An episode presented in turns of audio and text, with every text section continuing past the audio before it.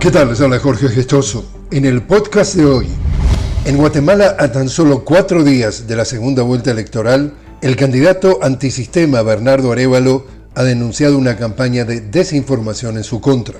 Tras la primera vuelta electoral, el candidato progresista del movimiento Semilla ya había denunciado una persecución política después que un juez, a pedido de un fiscal, ordenara la suspensión de su partido por supuestas irregularidades. El pedido no fue acatado por el Tribunal Supremo Electoral y fue considerado un intento de entorpecer su participación en la segunda vuelta de este domingo que debe disputar contra Sandra Torres.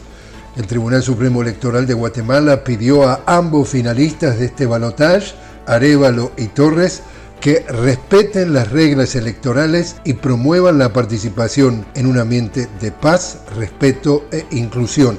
9.300.000 guatemaltecos están habilitados para votar este domingo 20.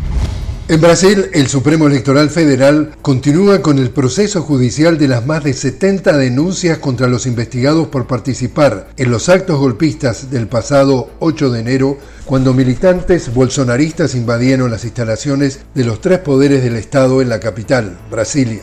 Mientras tanto, el presidente Luis Ignacio Lula da Silva consolida su agenda social participando en la Marcha das Margaridas, una importante manifestación feminista que cumple 23 años desde su primera concentración.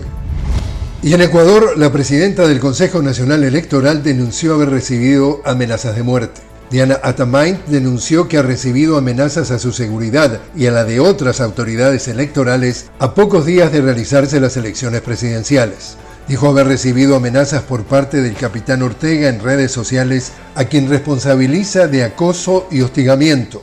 La presidenta del CNE solicitó al presidente Guillermo Lazo que en favor de la seguridad ciudadana y de la jornada electoral del 20 de agosto, las Fuerzas Armadas se desplacen y puedan custodiar los recintos electorales en los días previos a las elecciones.